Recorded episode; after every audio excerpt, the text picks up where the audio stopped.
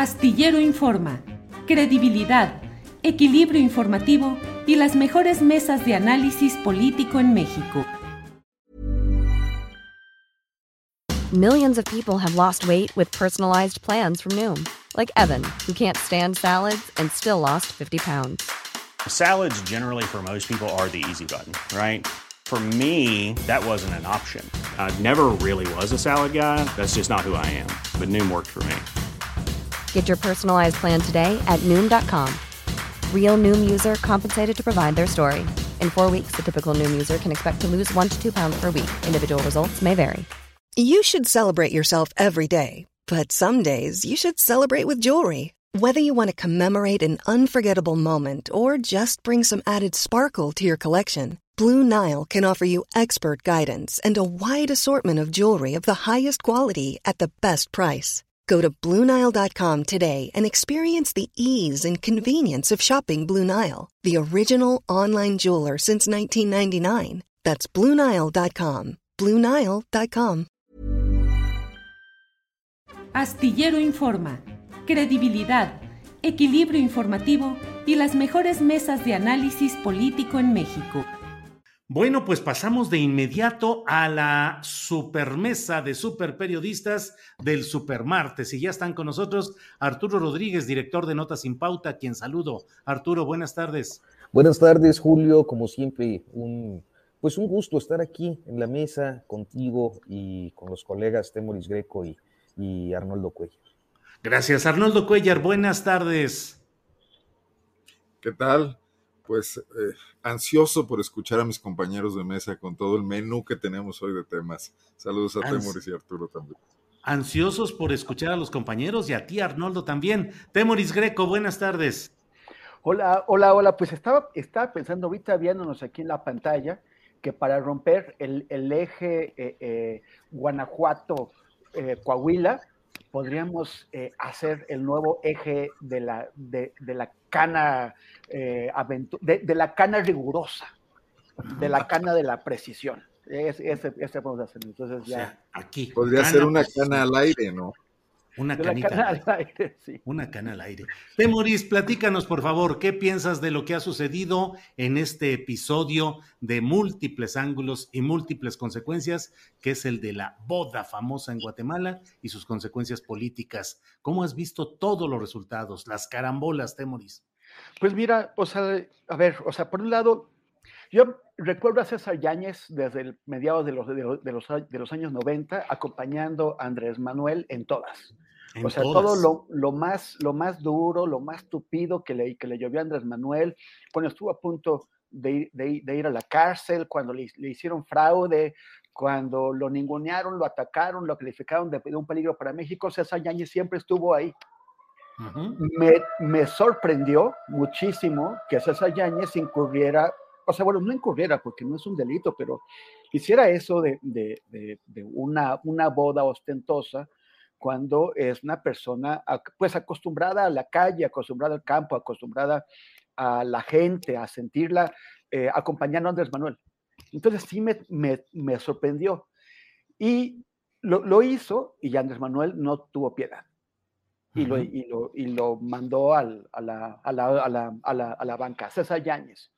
Esto ya debería dejar claro para toda la gente que quiera tener algún, algún futuro político o administrativo con Andrés Manuel, que esas cosas no se valen. Ahora, la pregunta es, ¿realmente esa es la única causa? Por ejemplo, yo no sé qué impresión debe haber- causado Andrés Manuel saber que se casaba con Carla Humphrey. Carla Humphrey, que no solamente eh, es una, una persona que proviene del PAN y que tiene ligas eh, fuertes con el PAN, sino que además, pues ya sabemos, o sea, Andrés Manuel se deshizo de Irma Heréndira con, con cajas destempladas por el tema de, eh, de, de la, de la sospecha de que, de que boicoteó, de que saboteó la candidatura de Félix Salgado en Guerrero. Y Carla. Humphrey, pues también, o sea, Carla Humphrey logró des- descarrilar esa candidatura. Entonces, no es también una de las deudas. Otra es el, el tema que, por cierto, tú mencionaste en la columna del avión de Ili Ortiz, en donde había no, no, no solamente 35 mil dólares, sino repartidos en, siete sobres? ¿Por qué estaban, por qué iba ese dinero en efectivo? O sea, eh, no tiene American Express Gold o Black o, lo que le sigue el señor Ili Ortiz, ¿no? E, en, los, en las instituciones médicas estadounidenses no aceptan tarjetas de crédito internacionales. Eh, es, claro. es, este, raro. Ahora, el, tema del, reemplazo con Pablo Gómez, estaba escuchando lo que decía la querida Carolina ahorita, que, que, Pablo Gómez, bueno, pues ya lleva muchísimo tiempo viviendo del, erario, eh, que ha, ha, sido legislador, me parece que diputado cuatro o cinco veces, además de senador. Eh, eh, pero a mí eso no me parece mal. O sea, no, no, no me parece mal que alguien se dedique a la carrera parlamentaria. De hecho, me parece que es lo más cercano que, que hay eh, a un parlamentario en la, en la izquierda. Y, y, o sea, la carrera parlamentaria significa que tienes legisladores con la experiencia, con el conocimiento. Y si, y si no merecen seguir esa carrera parlamentaria, pues los, los ciudadanos les damos una patada y los echamos con el voto, o sea, con el, con el, con el, con, el voto. Lo que sí, comparto con Carolina es que eh, es la duda si él siempre ha sido el legislador.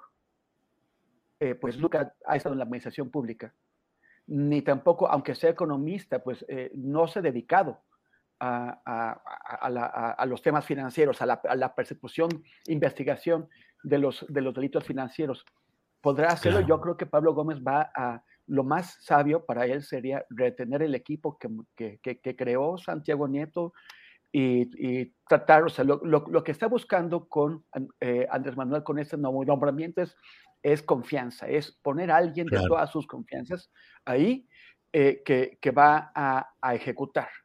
Pues eh, tal vez es la persona adecuada si es que conserva el equipo. Claro, porque claro.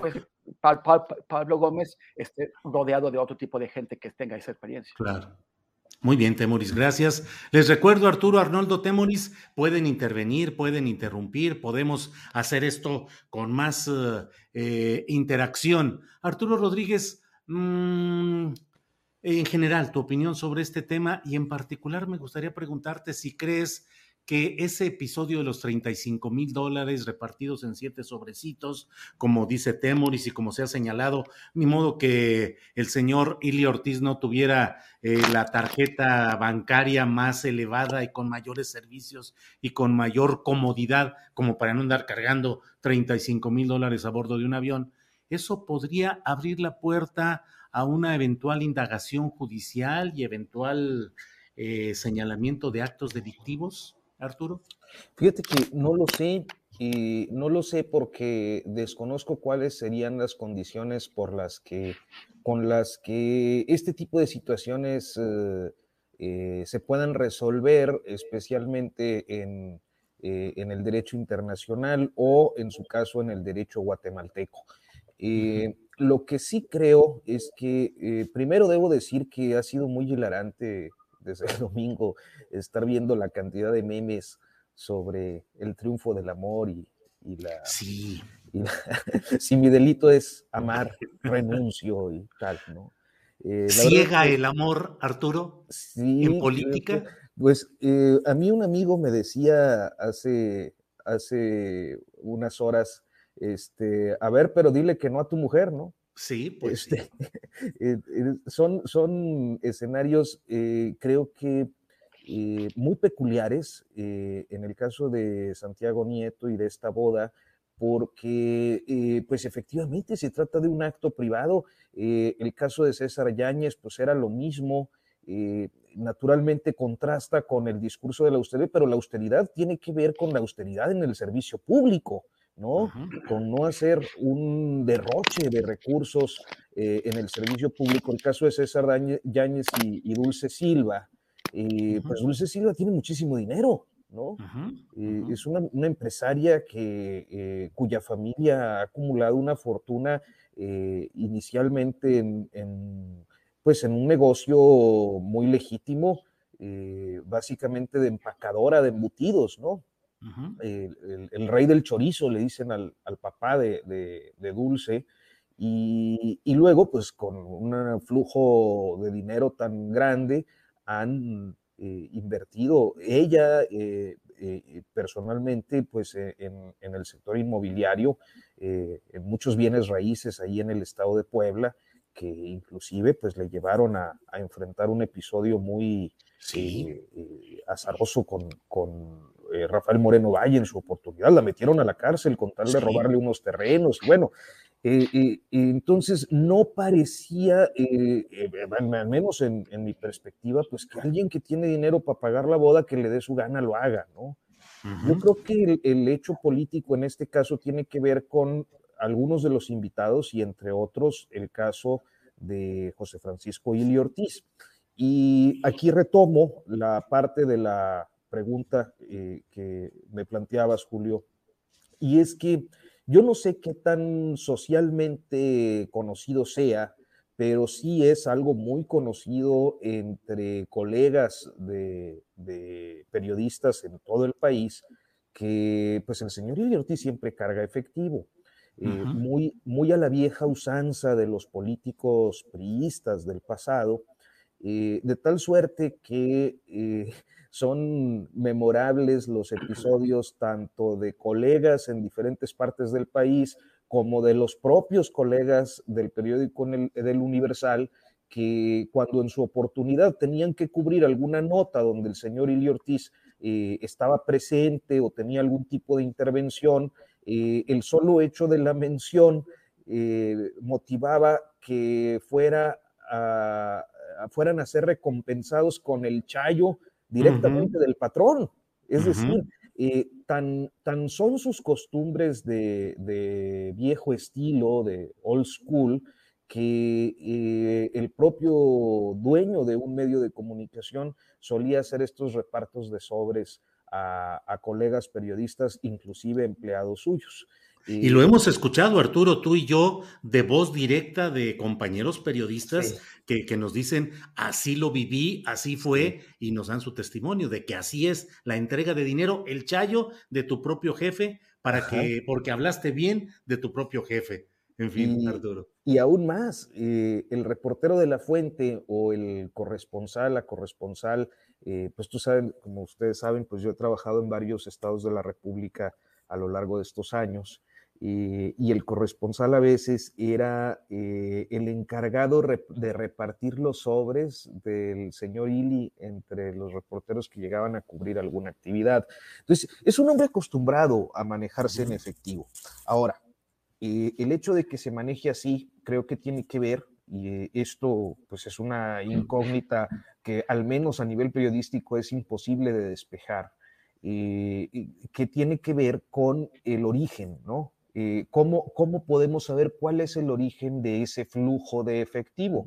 Creo que lo podemos eh, suponer en muchos casos, seguramente quienes nos están viendo pues podrían suponerlo eh, también, pues viene de, de, pues estos acuerdos extra contractuales que muchas veces se dan entre algunos medios de comunicación, los dueños, y eh, pues, eh, eh, algunos actores políticos o empresariales. en cualquier caso, creo que el episodio metió en un apuro a varios miembros de la élite política de estos tiempos, empezando por este caso de lo que pudiéramos llamar auténticamente neoporfirismo, ¿no? Con, con quien fuera secretaria de Turismo, descendiente de Félix Díaz, ahí en, la Ciudad de México, que pues fue la primera caída, y, luego este episodio de, Santiago Nieto, que me parece que se relaciona más con la calidad de los invitados que con el propio hecho de la boda, que por otra parte, no tendría por qué ser objeto de, ninguna eh, pues investigación o, digo eh, eh, justificación o fiscalización política un episodio pues privado. Eh, Yo escuchaba a Temoris y discrepo. Mm, me parece que la relación de Santiago Nieto con Carla Humphrey ha sido eh, pues conocida desde hace tiempo. Eh, y me parece que tampoco es cosa de un presidente ni de un jefe político estar pendiente de con quién se casan sus, sus colaboradores, ¿no? Claro. Bien, gracias Arturo. Eh, con esta referencia Arnoldo de Arturo Rodríguez, paso con Arnoldo Cuellar para preguntarle, Arnoldo, la boda en sí, como lo ha explicado, me parece que muy bien Arturo, pues cada quien puede con su dinero hacer la boda y la celebración que le dé la gana y eso no debe estar supeditado ni supervisado al ánimo o a la visión política del jefe finalmente, y menos cuando se trata de una boda en la cual la otra parte del matrimonio pues tiene el derecho a invitar a quienes considera las personas cercanas que deben estar en esa reunión. Pero en este caso, Arnoldo, el mapa de las relaciones políticas mostradas en este, en este matrimonio, eh, al menos las pocas eh, figuras que se han mencionado, pues resultan muy complicadas de digerir para un proceso como es el de la llamada cuarta transformación. Desde luego, el propio Ili Ortiz, continuamente señalado de manera crítica y hasta ácida, cruda, directa por el presidente López Obrador, Ili Ortiz del Universal, eh, Carolina Villano, de los grupos caciquiles de Hidalgo, priista, esposa de Rubén Moreira, exgobernador de Coahuila, Josefina Vázquez Mota, siempre recordada por los mil millones de pesos que recibió del gobierno de Peña Nieto para distribuirlo, según eso, entre migrantes en Estados Unidos, y así como esos José María Riobó, el contratista eh, pues principal durante el gobierno de López Obrador en la Ciudad de México y ahora también en esta nueva etapa. En fin, ese mapa es mucho más pesado en términos de decisiones políticas para el presidente López Obrador que la boda en sí misma. ¿Qué opinas, Arnoldo? Pues bueno, a ver, en la 4T ni te cases ni te embarques, ¿no? Y menos a Guatemala, ¿no? Son muchas esferas de análisis, Julio.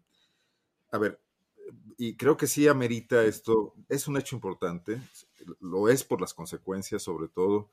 ¿Qué fue lo que, lo que detonó el, enojo con César Yáñez en aquella boda? Fue la publicación en Ola, fue el pago de, una gacetilla pagada en Ola. Eh, no la boda en la que López Obrador estuvo, y creo que firmó como sí, testigo, así. Digo, a lo mejor estuvo incómodo, no sé en qué mesa lo sentaron, etcétera, a lo mejor en la de Ili, ¿no? Pero bueno, el tema fue eh, eh, la publicación que sí se salía y que además golpeaba a, la 4T justo en el arranque de la administración, cuando estaba la polémica por la cancelación del aeropuerto, eh, algunas cosas iniciales, un político que está cuidando cómo entra el capital que, con el que salió de la elección muy fuerte y que no quiere desperdiciarlo en ese momento, ¿no? Y hoy, en esta nueva boda, eh, el tema es también que Andrés Manuel López Obrador iba a la ONU, estuvo hoy ahí, en un discurso eminentemente social y ético, llamando al mundo a reflexionar sobre eh, la desigualdad que se ha agudizado, la, enorme concentración de riqueza y, una cantidad de gente impresionante en número que, vive con una cantidad mínima. y, bueno, eso sí no compagina con una boda ostentosa en otro país, en Antigua Guatemala. Los políticos siempre han dicho que la tarugada es la primera y todas las demás son consecuencias. Ajá. Yo creo que sí tenías que evitar un evento de esas magnitudes. Y si tu esposa lo quería así, bueno, pues te lo replanteas, ¿qué es más importante para ti? La otra vez Santiago Nieto por la política perdió a la familia. Ahora por rehacer la familia perdió la carrera política. Tiene que encontrar un equilibrio ese hombre, ¿no? Pero yo discrepo, y hoy es día de discrepancias, con el hecho de que las bodas sean privadas. Las bodas de los políticos es lo menos privado del mundo desde hace mucho tiempo. Podemos decir aquí que son privadas, pero ya no son privadas. Para empezar, ellos mismos se encargan de que no lo sean. Y luego hay un morbo natural. Y luego este es un país empobrecido. Pregúntenle a la mayor parte de la gente cómo se casa solamente una élite es la que puede hacer este tipo de cosas, ¿no? Bueno, recordemos la boda del fallecido eh, magnate, el, dueño de las chivas, de Jorge Vergara. Vergara, que se fue a la India. Con Angélica Fuentes. Con Angélica Fuentes, invitó a todos Sí, fiestón. Bueno, eh, eso mueve al morbo, ellos mismos se sitúan en ese plano. Por eso existen revistas como estas que lo tratan y lo abordan. La boda de Juan Collado, han estado en los medios de comunicación todo el tiempo. Por cierto, no nos perdamos la columna bajo reserva del Universal del día de hoy, que, hace un, un batidillo ahí hablando de una conspiración donde menciona Adrián Rubalcaba, a Carolina Villano, a Julio Scherer, a Gertz Manero, eh, entre otros, no, recuerdo más, pero que, Ah, bueno, al periódico Reforma y sus nexos con Nexium, ¿no? Eh, hoy también ahí como que se medio descompusieron un poco las cosas. Me imagino que por el, involucramiento del propietario. Eh, no, me parece que Santiago Nieto cometió un error al planear así esta situación de su vida privada. Y dos, si alguien lo aprovechó, como están las teorías conspiratorias, planteándolo, pues es porque él abrió la posibilidad, El viaje privado, salir a otro país, etcétera. Bueno, no, lo sé. Si, si su labor ha generado tanta animadversión y tiene muchos enemigos, habría que cuidar al máximo ese tipo de cosas, ¿no? La discreción personal, aunque se sacrifique un poco el boato, que también es algo no recomendable en la cuarta transformación. Ahora, finalmente, el tema de los invitados. No, no creo que eso a López Obrador le haya provocado un problema. Quizás la mezcla ya de todo junto, sí. Eh, pero, pero en sí mismo eh, no creo que esté vigilando con quién se junta. No, no. Es más, incluso yo pienso que lo que López Obrador dijo en la mañanera, como su pecho no es bodega, lo piensa seriamente y lo soltó ahí, pero que no estaba pidiendo en ese momento la renuncia. Y que quizás Santiago Nieto se jugó ese albur eh, para o recibir una ratificación y ser perdonado o perder, perder la mano y como fue y perder el cargo, ¿no? También podemos conceder eso, que, en que efectivamente fue una renuncia, por lo que dijo tu jefe en la mañana, porque nadie le había hablado para eh, pedírsela. No es la primera vez que López Obrador eh, dejarle las orejas a alguien y no significa necesariamente que, esté... Cuando ha corrido a otros, creo que no les ha dicho nada en la mañanera. ¿eh? Bueno, pues hemos, eh, Temoris, Arturo y Arnoldo, creo que hemos recorrido con amplitud varios de los muchos aspectos que hay de este asunto. Yo solo quisiera pedirles, preguntarles a los tres y empiece quien quiera respondiendo, ¿creen que Santiago Nieto sea susceptible o termine siendo candidato de oposición a la presidencia de la República en 2024? ¿Quién quiere iniciar? Arturo. Bueno. No, no, pues, no, yo creo que no. Eh, electoralmente Santiago Nieto no ha sido un perfil atractivo, ni siquiera lo fue para ser candidato en el estado de Querétaro al que aspiraba, pero que bajo ninguna circunstancia podía resultar competitivo. y creo que es un caso eh, pues de un burócrata de alto perfil que ha tenido ciertas habilidades, eh, principalmente comunicacionales, mm, más que eh, de otra cosa. O sea, yo sé que eh, precisamente esa posibilidad y esa habilidad para estar constantemente en los medios de comunicación, pues le ha granjeado diferentes casos de, de, simpatía y de buena relación pero eh, me parece que eh, en términos reales, pues también han sido varias las complicaciones que por ese afán protagónico lo, han colocado en situaciones complicadas. Eh, el caso de, de, Emilio Lozoya, por ejemplo, pues detonó un conflicto que fue inconciliable desde aquella oportunidad en la que él filtra, por ejemplo, eh, que ya había una investigación y qué era lo que habían encontrado, que habían encontrado básicamente los sobornos, ¿no? Eh, de Odebrecht a Emilio Lozoya, pero al difundir esa información, eh, pues da pie a que Lozoya evada y se vaya del país, lo que reclamó el fiscal Gers en su oportunidad de manera muy clara y muy pública, evidenciando el conflicto que había entre estas dos eh, entidades eh, gubernamentales. Entonces, y además retrasando, porque a final de cuentas estamos en este punto del caso Lozoya, del que hablábamos la semana pasada.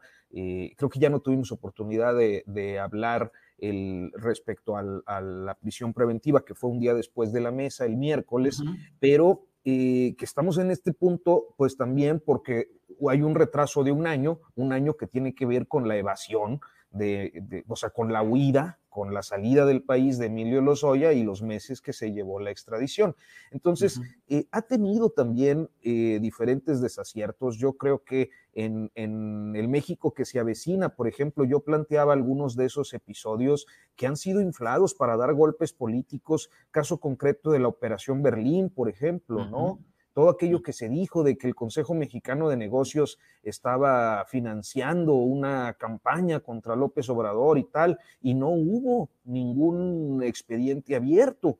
Eh, y así podríamos seguir. Y esto eh, para mí era pues como un tema muy, muy atractivo porque eh, pues justamente seguir a los hombres del Consejo Mexicano de Negocios y su implicación en los actos de, de poder, para mí ha sido un tanto objeto de trabajo a lo largo de los años y, y yo quería ver efectivamente que hubiera alguna consecuencia. Lo único que hubo fue una mañanera ahí donde dio datos, eh, eh, eh, casos que sirvieron para el uso político, como la destitución del, del, del, presidente de la Comisión Reguladora de Energía, que al último tampoco pasó nada. Y así podemos seguir acumulando casos muy mediáticos que terminaron en nada. Entonces, estamos hablando de un perfil muy mediático, burócrata de alto perfil, ciertamente, con escasos resultados en sus investigaciones y ciertamente mucha conflictividad al que pudiéramos añadir poca presencia eh, electoral o poca popularidad como para considerarlo presidencial.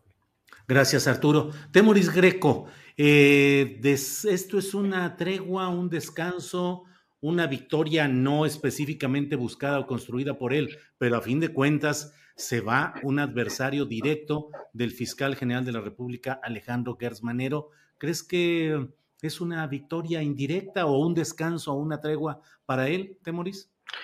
Pues eh, definitivamente Santiago Nieto era una de las personas que estaba señalando las, las insuficiencias, las fallas y las negligencias de la Fiscalía General de la, de la, de la República. Ahora no lo va a estar eh, así. Yo no, no sé si Pablo Gómez eh, tendrá un activismo como, el que tenía Santiago Nieto, pero independientemente de eso, yo creo que Alejandro Gersmanero está hundido, está atrapado, o sea, en, su propio pantano, en el pantano de sus, de, sus veleidades y, de, de, la, de, la, de la justicia selectiva que, que, está aplicando y de sus incapacidades. Entonces, no creo que, que vaya, digamos, que es, o sea, sí puede ser un alivio parcial, pero esto no, no mejora en general la, la posición de Alejandro Gertz.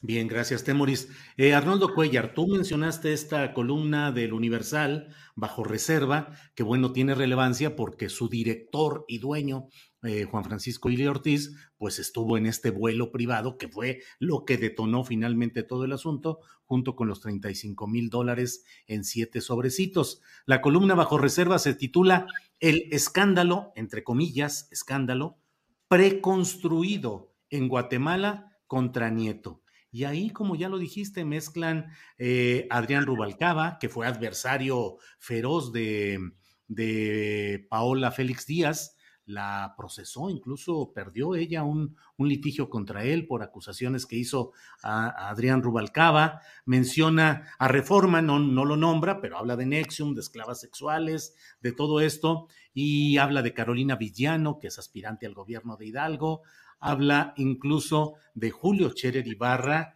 y del propio Alejandro Gers. Y termina esta parte, que es la que dedica la parte principal eh, de la columna a este segmento, dice, guerritas apenas con preludio de la batalla de todas las batallas en 2024.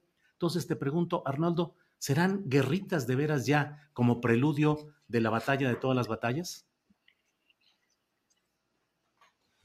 Bueno, hay, hay, muchas batallas que se dan en el marco de la gran guerra, quizás por el, por el 2024. Pero mira, ligo un poco lo que le preguntabas a Arturo inicialmente. Si es bastante, deja mucho que desear, es, es casi patético que, que los opositores a López Obrador estén buscando cualquier desecho de la 4T para construir un candidato presidencial. O sea, bueno, pobre Gustavo de Hoyos, ¿dónde queda Ricardo Anaya y sus batallas desde el exilio cuando pues, que cualquiera que corren acá porque se porta mal o lo que sea, inmediato se, se, vuelve presidenciable para la oposición? Sí, sí debería tratarlo seriamente con sus analistas en el diván, los dirigentes de los partidos políticos, y también este Claudio X, ¿no? Esa situación, porque no logran armar mínimamente un proyecto, ya no digamos el hombre, siquiera un planteamiento coherente de, de dónde quieren llevar al país. Eh, más allá o sea, Arnoldo, dices que estar pensando en candidatos sustitutos es casi una ofensa a la valía y la viabilidad de los que están pelé y pelé en estos momentos. Sí, a cualquiera que corren acá, ¿no? Pues, y, si hacen enojar a Monreal y cualquier cosa de esta, sí me parece que, que ahí habla de todo un diagnóstico de la política mexicana en este momento. Eh, con respecto a, las batallas, pues están desatadas. Yo no sé con quién estaba jugando Santiago Nieto. Yo nunca lo vi presidenciable. Hay que recordar una cosa. Santiago Nieto tiene muy buena prensa y se debe sobre todo a que es muy atinado para sus filtraciones. Sí. Eh, porque ha soltado cosas fuertes, a veces no se concretan, a veces sí, siempre tiene una puerta abierta Ahí fue el origen de sus problemas cuando fue eh, fiscal electoral. Y eso lo agradecen los medios, ¿no? Eh, pero ciertamente no hay un pez gordo capturado todavía por obra de la, de la, de la unidad de inteligencia financiera, ni un proceso, cuando hay tantos, eh, cuestiones irregulares de blanqueo de dinero en la política y también en otros ámbitos, que esté dando una, una idea clara de que la UIF eh, iba a sanear la política, no a las venganzas personales, eh, o no a proporcionarle al presidente combustible para eh, sus batallas, ¿no? yo creo que estamos hablando de algo que impactó este fin de semana, que tiene mucha amiga, porque pues, las bodas a todo el mundo le gusta criticarlas, sobre todo cuando no eres tú el que te casas. Y va a ser una anécdota que va a pasar rápidamente. Yo creo que Pablo Gómez es un sujeto muy serio y que tiene una vastísima experiencia, un colmillo retorcido, que ya no se cuece al primer hervor. Lo hemos visto en las cámaras. O sea, e, el tipo va a dar dos o tres golpes, no va a provocar ninguna revolución, pero va a estar concentrado.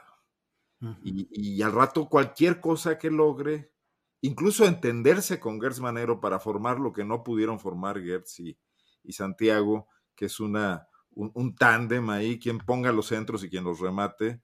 Si logra eso, ya eh, logra trascender lo que se pasó en estos tres años, ¿no? Más que las cosas han cambiado. El presidente está ya menos dispuesto a ese pacto de, de no revisar el pasado, sobre todo por los engaños de los Oya, porque también necesita eh, recargar el tanque electoralmente hablando, y esto puede ayudar y, lograr eh, cuestiones, ¿no? Entre, entre ambas entidades. Yo creo que Pablo no va a ir a competirle a Gertz, y incluso podría poner un poco a Gertz a chambear en, otra órbita, ¿no? Se entienden, los dos son de la gerontocracia. La gerontocracia. Parece en el Comité Central del Partido Comunista Soviético, ¿no? Ajá. Vamos a ver qué pasa ahí. Muy bien. Gracias, Arnoldo. Temoris Greco, em, pasando a otro tema y no sé si no esté relacionado el hecho de que sucedió todo esto con Santiago Nieto y el escándalo que se hizo, y muchos decían, ¿cómo va a ir el presidente de México a las Naciones Unidas a hablar de corrupción si tiene la bronca de lo que acaba de pasar con Santiago Nieto? Haya sido esa o no una de las razones. Eh, el hecho concreto es que hoy estuvo el presidente de México en la apertura del Consejo de Seguridad de las Naciones Unidas y se aventó ahí un discurso que a mí me parece que es el planteamiento a nivel mundial de sus mismas políticas de combate a la pobreza y de asistencialismo. Eh, ¿Qué opinas de esa visita del presidente de México a las Naciones Unidas, Temoris? Bueno, primero me quedé, pensando, intenté imaginarme a Alejandro Gersman en el Partido Comunista y no, no lo conseguí, no lo conseguí. Y Solo que fuera sentado en el banquillo de enfrente. Claro, o sea, sí, que en, un juicio político. Sí, señor, desde la Operación Cóndor hasta ahorita, díganos qué pasa aquí. ¿eh? Los, comunistas soviéticos ya no eran comunistas. pero, los años 80. Pero, pero, pero bueno, este Ryan Reynolds here from Mint Mobile. With the price of just about everything going up during inflation, we thought we'd bring our prices down. So to help us, we brought in a reverse auctioneer, which is apparently a thing. Mint Mobile unlimited premium wireless. Ready to get 30, 30, bit to get 30, bit to get 20, 20, 20, bit to get 20, 20, bit to get 15, 15, 15, 15 just 15 bucks a month. So, Give it a try at mintmobile.com/switch. slash $45 up front for 3 months plus taxes and fees. Promo for new customers for limited time. Unlimited more than 40 gigabytes per month slows. Full terms at mintmobile.com. I'm Sandra, and I'm just the professional your small business was looking for. But you didn't hire me because you didn't use LinkedIn jobs. LinkedIn has professionals you can't find anywhere else, including those who aren't actively looking for a new job but might be open to the perfect role, like me. In a given month, over 70% of LinkedIn users don't visit other leading job sites. So if you're not looking on LinkedIn, you'll miss out on great candidates like Sandra. Start hiring professionals like a professional. Post your free job on linkedin.com/people today. O sea, es que el, el, el tema de la, de, de la, política exterior mexicana es que es no es una prioridad de, de este gobierno, ¿no? Uh -huh. Andrés Manuel lo, lo, dijo desde el principio. Y todo lo que vemos son ocurrencias, ¿no? O sea, eh, ya habíamos comentado esto antes. Lo de reemplazar a la OEA con otro organ, organismo es una ocurrencia que no tiene, que no va a transitar absolutamente a ningún lado, no tiene apoyo de nadie, son cosas que se están diciendo para eh, tratar de, de, generar una noticia.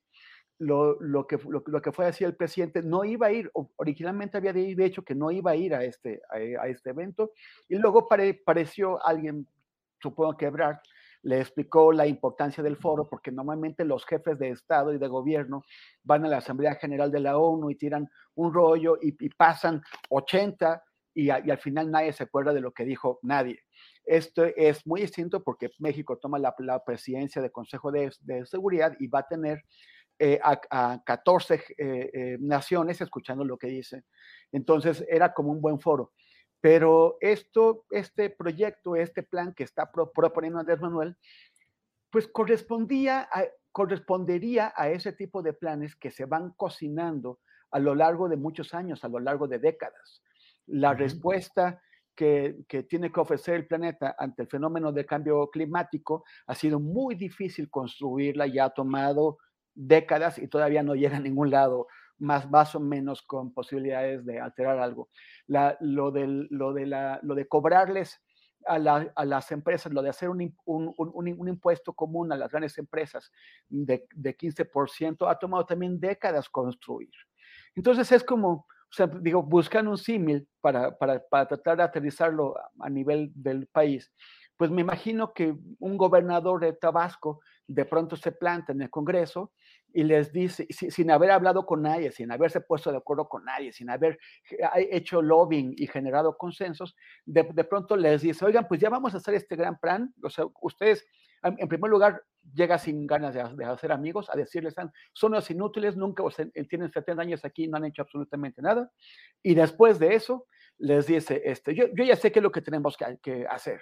Entonces, usted, ustedes empresarios, Carlos Slim, Bayeres, van a poner tanto por ciento cada año de su fortuna. Ustedes, gran, grandes empresas, este Grupo Carso, Grupo, Grupo, Grupo, México, todas esas, también van a poner tanto. Y, los gobiernos y los estados van a poner tantos. Y todo el mundo mirándolo como que, bueno, ¿y, y tú de dónde saliste? Que vienes a decirnos qué es lo que vamos a hacer cuando no lo consultaste con nadie, no, lo pregunta, no, no le preguntaste a nadie.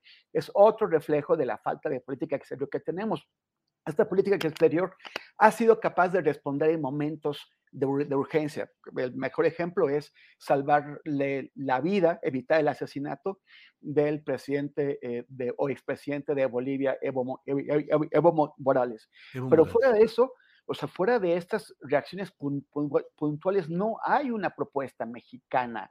Eh, eh, y ya además va el presidente a hablar sobre este tema cuando México acaba de ir, bueno, Ebrard acaba de ir a la COP25 a mostrar que no tiene absolutamente nada que proponer en, para, para el tema del cambio climático. O sea, no hay una. Ahora, lo que sí eh, estamos viendo, y eso ya lo sabíamos, es que el Consejo de Seguridad nos, en realidad sirve para poco.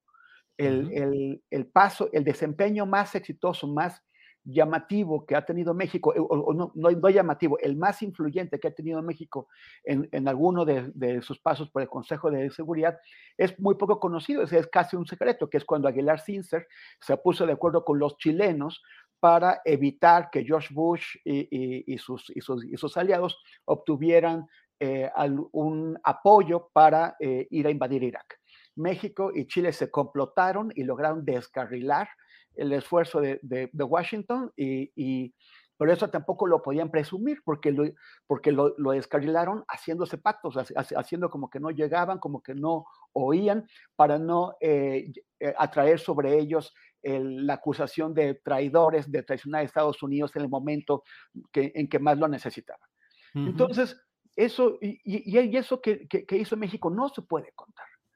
El, el, a final de cuentas, el Consejo de, de Seguridad es un foro para, para, para los actos simbólicos, para, para la grandilocuencia, pero, pero tiene efectivamente muy pocos resultados. Y, y, ahí puede tener razón Andrés Manuel. El tema es que con, con lo que fue a decir, tampoco va a cambiar la, la, las cosas y ni siquiera es la intención de cambiar las cosas. La intención es generar noticias, generar, es, es un discurso para el consumo nacional. Es un discurso para que los simpatizantes de Andrés Manuel digan, nuestro presidente fue a leerles la cartilla a, a, en la ONU y los, y los puso como, como, como champions. Gracias, Temoris. Arturo Rodríguez, hay otro tema, antes de que se nos acabe el tiempo, creo que vale la pena eh, reflexionar sobre el hecho de que un juez de Estados Unidos ya ha yo, ordenado... Yo una discrepancia. Con lo que a ver, sí, Arnoldo, a ver, viene la discrepancia. Arturo, breve. prepara la tuya, tu ya discrepancia, Arturo, también. Adelante. Oye, recuerda, recuerda la, la, nuestra alianza de la, de la cana al aire, ¿eh? Sí, ya sí. dijeron que somos, que somos parte de la gerontocracia aquí en el Aquí queremos, aquí queremos ver sangre. Sí, sí, sí. Mira, yo creo que lo que hoy fue hacer Andrés Manuel a la ONU fue un planteamiento ético y provocador, no político, porque desde luego no está hablando con los jefes de Estado, sino con los representantes ante el organismo. Y también que hay un momento, hay un momento en el mundo de crítica a la inacción de la ONU, a cómo ha perdido su influencia, al enriquecimiento de las grandes corporaciones, eh, después de la pandemia aún más, las farmacéuticas, etcétera, al tema de las grandes tecnológicas también abusivas y también alejadas de los intereses de sus consumidores, el tema de Facebook ahorita. Y, y bueno, como en el caso de la OEA, eh, por ejemplo, en crisis Chile, el presidente Piñeira, sujeto a juicio político, quizás pronto, o, Iván Duque con serios problemas en Colombia, los grandes apoyadores de la OEA manejada desde Washington, ¿no? Entonces, desde luego, no va a cambiar nada, pero está logrando un planteamiento de equilibrios que le hablan a, públicos muy amplios, eh, que quizás ni siquiera sepan bien quién es López Obrador, cómo está México, lo que sea, pero que les haga sentido el tema de un subsidio mundial a los más pobres por parte de los más ricos. No es nada nuevo, es casi, es un lugar común, no es el primero que lo dice, está en la literatura creo que desde Jonathan Swift y cosas por el estilo. Eh, entonces, me, parece que aprovechó bien el foro, que, que, provocó, y que es lo único que se puede hacer en esos espacios. Eh, un discurso político en otro sentido que tuviera cierta viabilidad no podría moverse ni un milímetro, como no pueden moverse los acuerdos climáticos por la resistencia ni siquiera de los gobiernos, sino de las corporaciones y de los intereses económicos, eh, los países árabes que no pueden renunciar a su petróleo, etcétera, ¿no? O China. Entonces, sí creo que a mí sí me pareció muy interesante lo que pasó el día de hoy. Creo que es un texto eh, que tendrá repercusiones, ¿no? Solamente eso quería decir. Muy bien, Arnoldo. Eh, Arturo, no hay ninguna otra discrepancia ahorita, ninguna intervención extra. Bueno, Arturo, eh, con tu discrepancia del caso, si hay algo, y si no, lo que te quiero plantear es qué opinas del tema específico del juez de Estados Unidos que ha ordenado extraditar, eh, al exgobernador César Duarte. En el contexto de Chihuahua, Maru Campos, las acusaciones, el dinero repartido a personas, entre ellas la propia gobernadora actual de Chihuahua, eh, el involucramiento en la operación Zafiro con Mandio Fabio Beltrones, en fin, ¿cómo ves este tema del posible regreso ya, más bien la orden judicial para que regrese a México a una cárcel, César Duarte, ex gobernador priista de Chihuahua? Arturo, por favor. Sí, con todo gusto. Temores, tú ya Tú estás. Derecho de yo, para alusiones. Yo, estoy esperando la oportunidad de, de, reconstruir los puentes para que, para que el eje de la cana al aire no, se rompa. Mira, Julio, Oído del espíritu Gertz Pablo Gómez. Así es, así es. Este, yo creo que el, tema de, de, César Duarte es uno de estos que nos apuntan o nos llevan hacia los eh, círculos interminables de, corrupción e impunidad, este binomio cuadrado perfecto de la clase política mexicana, eh, yo creo que de todos los partidos, pero en particular pues de eh, estos priistas y panistas de las últimas dos décadas que han sido pues aliados en algunos casos, en particularmente sus personalidades, y cómo los procesos de justicia se tornan tan complejos. Hay que recordar que el caso de César Duarte eh, surge al momento en el que eh, empiezan las primeras eh, investigaciones del gobierno de Javier Corral, que convierte el asunto Duarte en el motivo principal o en la motivación principal de todo un sexenio. El sexenio se acabó, Javier Corral terminó no pudo hacer prácticamente nada. Eh, el juicio de César Duarte estará iniciando y que básicamente, eh, para quienes no lo recuerden, consiste en que a través eh, el CEN del PRI de Mario Fabio Beltrones en 2015 habría obtenido recursos del gobierno del estado de Chihuahua a través de algunas empresas fantasma para financiar campañas del PRI. Eh, esta situación eh, habría implicado listas de beneficiarios de recursos, entre ellos la actual gobernadora de Chihuahua, Maru Campos, que siempre acusó a Javier Corral eh, e inclusive su discurso de campaña pues fue ahora sí para generar cambios y, y siendo panista pues le metió mucho el pie Javier Corral hasta que ya no pudo hacer más y debió entregarle la silla del gobierno del Estado. ¿Qué es lo que tenemos ahora? Pues eh, después de seis años de, gobierno de, Corral, después de seis años de estos supuestos desvíos que se realizaron eh, y finalmente eh, con una nueva gobernadora, lo que vemos es que está por iniciar el caso sobre el exgobernador Duarte y al mismo tiempo ya en estas semanas nos hemos enterado de que hay investigaciones abiertas ahora sobre Javier Corral por nepotismo y por otros actos de corrupción que se podrían haber realizado durante su gobierno. Entonces, creo que es eh, esto que digo al principio, estos ciclos de corrupción e impunidad que parecen interminables y que pues habrá que ver hasta dónde los seis años dedicados por Javier Corral a perseguir a César Duarte tienen alguna, eh, algún resultado eh, judicial en estos tiempos. Se consiguió la extradición y bueno, eh, estará por iniciar en algunos días el proceso sobre este exgobernador priista. respecto al que también Maru Campos ya ha dicho, pues ella no, no va a perseguir eh, eh, ni va a ser parte del leitmotiv de su, de su administración como lo fue el sexenio pasado.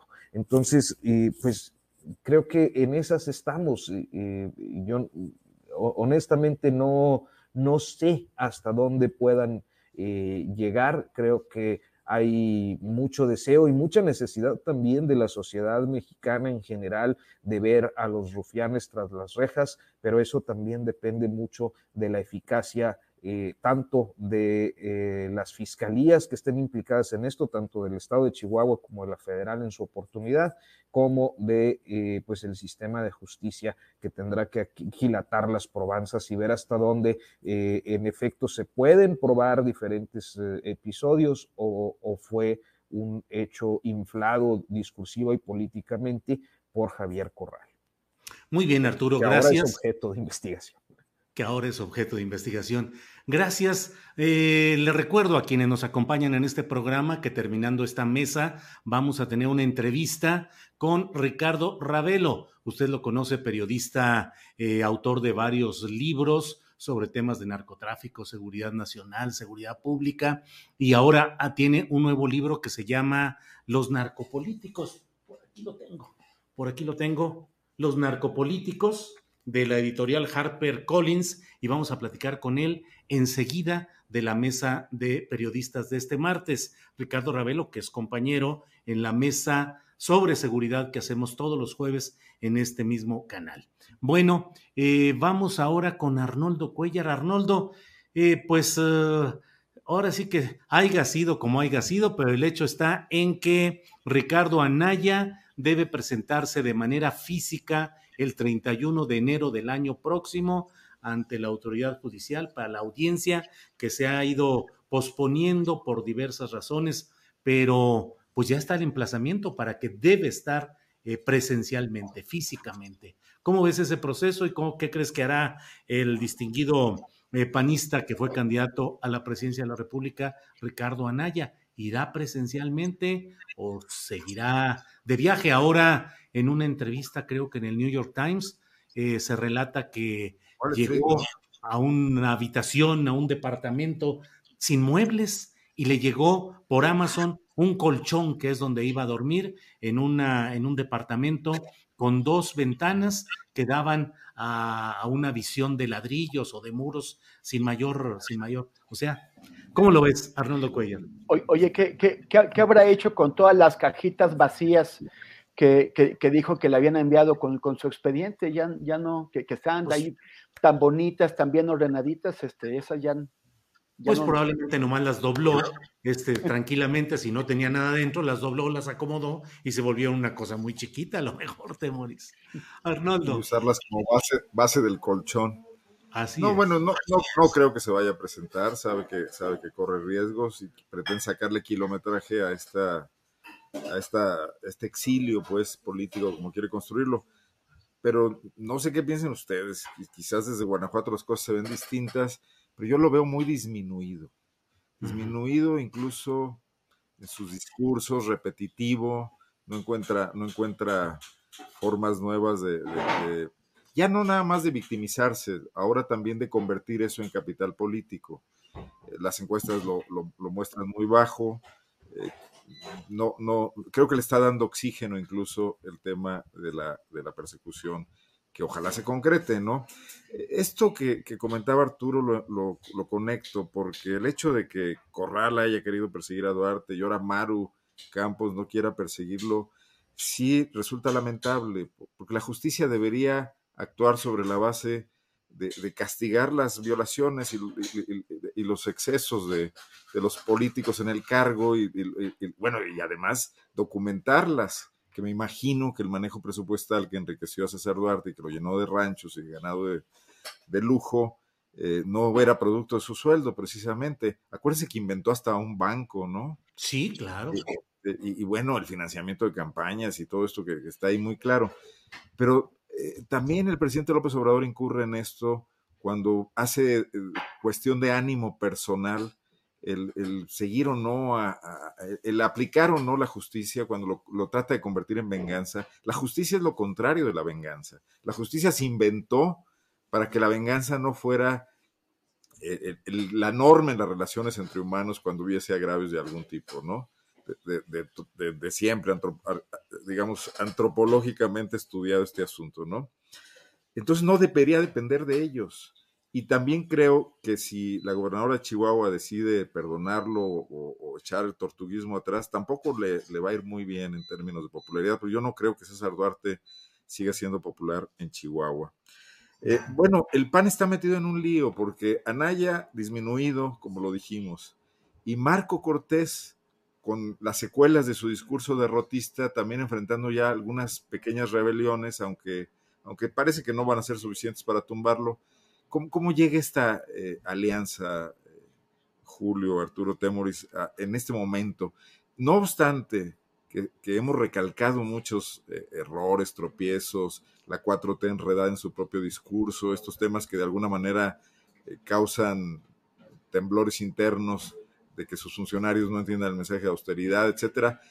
Todo eso no logra ser capitalizado por los opositores. Reforma ya no encuentra qué inventar. Este tema de los jóvenes ayudantes de AMLO que han salido para ser funcionarios públicos, lo ha tocado varias veces. No, no nos ha dicho si son capaces o incapaces, ¿no?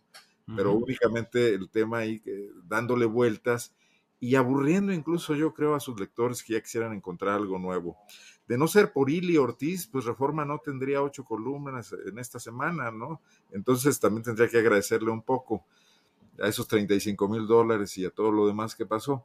Veo el proceso de Ricardo Naya seguirá en esta tesitura, tendremos nota cuando lo citen y cuando no venga y saque un nuevo video, pero Julio, aquí mismo ya lo dejamos al final, ¿no? el comentario. Pues sí, así están las cosas. Bien, pues em, eh, Temoris, son las 2 de la tarde con 59 minutos, nos queda para el postrecito algún comentario, ahora sí que dulce eh, o, o no eh, respecto a lo que quieran ustedes comentar. Nos quedan unos dos minutitos para cada quien. Temoris, por favor, en la parte final de este programa. Sí, yo, yo quería, eh, algo que me parece que está pasando desapercibido es una, es una investigación que fue publicada el día de ayer en el periódico El Sol de México, que eh, la, hizo Saúl Hernández, que es un joven periodista de, datos muy bueno. y, y, él hizo esta investigación, o sea, lo que se puso a ver, a ver, las, las remesas a dónde están llegando, en dónde las están cobrando, y si esos, esos municipios en donde se están cobrando las, las, remesas que envían desde Estados Unidos son eh, eh, municipios con mucha migración, o sea, que, que, se podría explicar la llegada de, de, remesas por el alto número de migrantes que tiene cada uno de esos municipios en Estados Unidos. Y, y resulta que no, los 20 municipios que más remesas reciben son municipios de baja, eh, de, baja migración de acuerdo con el INEGI. Y, y, entonces lo, llamativo, o sea, se, fueron también a preguntar, por ejemplo, a Culiacán, fueron eh, eh, a hablar con gente que recibe remesas y pudieron detectar, esto hay que estudiarlo más, o sea, lo, fuerte de la investigación son los datos duros, pero detectaron que hay esquemas de, pitufeo. El pitufeo es que eh, contratan gente en Estados Unidos, o sea, o, a cualquier persona para que envíe una cantidad pequeña, una eh, que, no llame la atención de, en, el sistema financiero, y aquí le, le, pagan también un poquito a alguien para que vaya a cobrarla. O sea, el, durante años hemos estado viendo que en las buenas y en las malas, cuando la economía crece, cuando la, economía eh, se, deprime, hasta en la pandemia, donde muchísimas personas en Estados Unidos perdieron sus empleos, eh, el, desempleo entre inmigrantes latinos eh, creció tres veces durante, durante la pandemia. hemos, hemos visto que, que, las, que las remesas crecen y crecen y crecen, y como que no nos queremos preguntar por qué. O sea, parece, o sea, en, los discursos oficiales de cualquier partido siempre se dice que es el esfuerzo de los hermanos y hermanas que están trabajando en Estados Unidos y que, y que, bueno, pero parece que no es así, parece que hay otras explicaciones. Parece que el crecimiento de, la, de, la, de las remesas, ese es un punto a investigar, pero que el crecimiento de, la, de las remesas se refiere, o sea, más bien refleja un crecimiento en las actividades ilícitas y en el lavado de dinero. Es muy interesante esta investigación. Yo, yo creo que debe darnos pie eh, a más reflexión y a más trabajos. Y salió ayer en el Sol de México bajo la firma de Saúl Hernández. Híjole, qué interesante, Temoris. Gracias. Voy a buscar esa información, pero resulta interesante. La vamos a buscar a ver si incluso la comentamos mañana en el programa. Te la mando, te, mando, te mando la pieza. Órale, gracias. Arturo, el postrecito, lo que tú desees, por Pues favor, mira, adelante. eh, siempre estoy muy atento al, al chat, eh, pero luego nunca comento nada, así que muy rápidamente, Esperanza Alcaraz nos estaba pidiendo opinión sobre Pablo Gómez, y yo sí creo que vale la pena recordar que se trata de un político de eh, larga trayectoria en las izquierdas de este país desde su pertenencia al Partido Comunista en los años 60, su participación en, en, en el contexto del 2 de octubre, de, de, mejor dicho, del movimiento estudiantil de 1968 y posteriormente su participación en la en el movimiento del, del, 10 de junio que terminó con esa represión que conocemos como la del halconazo o la del jueves de Corpus, eh, miembro de distintos eh, partidos de, izquierdas, efectivamente creo que un parlamentario muy completo. Me parece, y al menos esa es mi percepción o mi opinión, que se trata de un hombre eh, honesto, al que al menos yo no recuerdo tener registro de algún acto de corrupción o algún escándalo, aunque sí de algunas polémicas por sus posturas legislativas, algo que es muy natural o muy normal el tener polémicas pues en una persona de su edad y con su trayectoria. Eh, el otro caso que respondo muy rápidamente es que Alberto Moreno me hizo ver un error. Yo dije el sexenio de Javier Corral y efectivamente fue un quinquenio, fueron cinco años y son mm. seis desde la realización de lo que fue la operación Zafiro en 2015 cuando era presidente del PRI, Manlio Fabio Beltrones. Entonces, efectivamente me atropellé yo en la, en la exposición y hay, un error. El, el, periodo de gobierno de Corral fue de cinco años. Y finalmente, este, comentarles que hay una videocolumna mía en Notas sin Pauta en YouTube, eh, la más reciente. Eh, es un perfil mm, o una suerte de perfil sobre Ricardo Anaya, perfil político que espero pueda ser de su interés. Abordo ahí las traiciones, la forma inescrupulosa en la que construyó una breve y vertiginosa carrera política que hoy pues está prácticamente en extinción. Muy bien, Arturo, muchas gracias. Eh, Arnoldo Cuellar, te toca cerrar con el postrecito. Son las 3 de la tarde con 5 minutos. Vamos muy bien. Tenemos uh, audiencia y tenemos tema. Adelante, por favor, en la parte final, Arnoldo Cuellar. De, debí leer esa columna de Arturo antes de hablar de Anaya, pero bueno, prometo hacerlo. Hay que leer siempre, Arturo, que los sábados tiene, los sábados en el Heraldo tiene una columna muy documentada y muy reporteada. Con, y un programa, siempre... un programa de radio ahora también muy exitoso. Sí, sí, sí. Bueno, bueno, yo compartirles, invitarles, voy a hablar de libros rápidamente. Julio, felicitarte, 10 mil gentes hoy eh, siguiendo la columna en algunos momentos, 9 mil, este, muchos likes. Esto pues ustedes, ustedes son los que... No, ha de haber sido Carolina Rocha que nos dejó este, aquí, el envión. Oh. Eh, vamos a presentar en Guanajuato, me invitaron, acepté el libro de Hernán Gómez Bruera este uh -huh. próximo sábado sobre la 4T. Eh, entonces va, va, a estar Malú Micher, va a estar eh, Antares Vázquez, mucho, mucho, mucha 4T y poco, poca sociedad civil, pero bueno, va a estar un diputado local también de Guanajuato. Eh, y el propio Hernán, ¿no? Entonces ahí vamos a estar, eh, pues invitar a la gente, se llama AMLO y la 4T el libro. David Martínez Mendizábal es el que nos va a acompañar, diputado local por Morena, que es cónyuge de Malu Micher, investigador universitario, y las dos senadoras de Guanajuato. Bueno, pues voy a tratar ahí de, generar una, una, voz un poco discordante. Eh, ya empecé a leer el libro y me parece que está eh, bastante objetivo en cuanto a tratar eh, oscuros y claros de, de, lo que va de la 4T.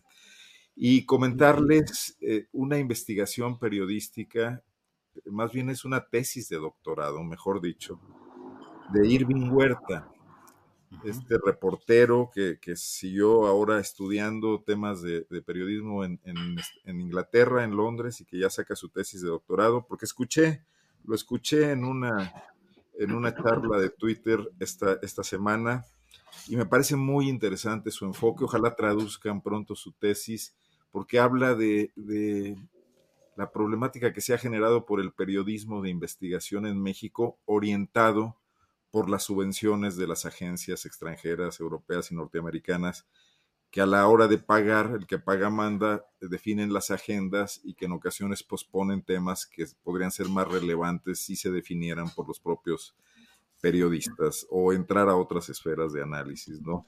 Lo, lo analiza, lo revisa y propone algunas alternativas. Ojalá pronto esté también disponible pues para, para el gremio, ¿no? Porque sí se ha constituido como una alternativa al, al diarismo metido siempre en la vorágine y muchas veces cooptado por las agendas de los propietarios de los medios, el tema del periodismo de investigación con este tipo de subvenciones, pero yo creo que también llegó la hora de revisarlo críticamente y me parece que es un, buen momento para la tesis del el colega Irving Huerta.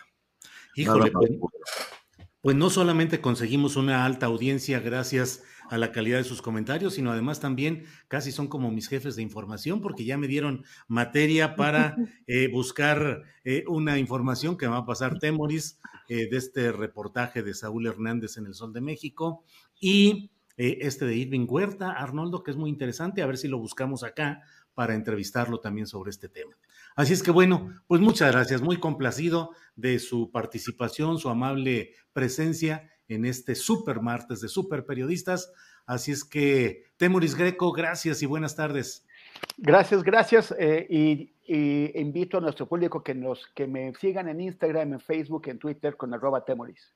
Arroba, Temoris, no hay otro. Arturo Rodríguez, por favor, buenas tardes. Gracias.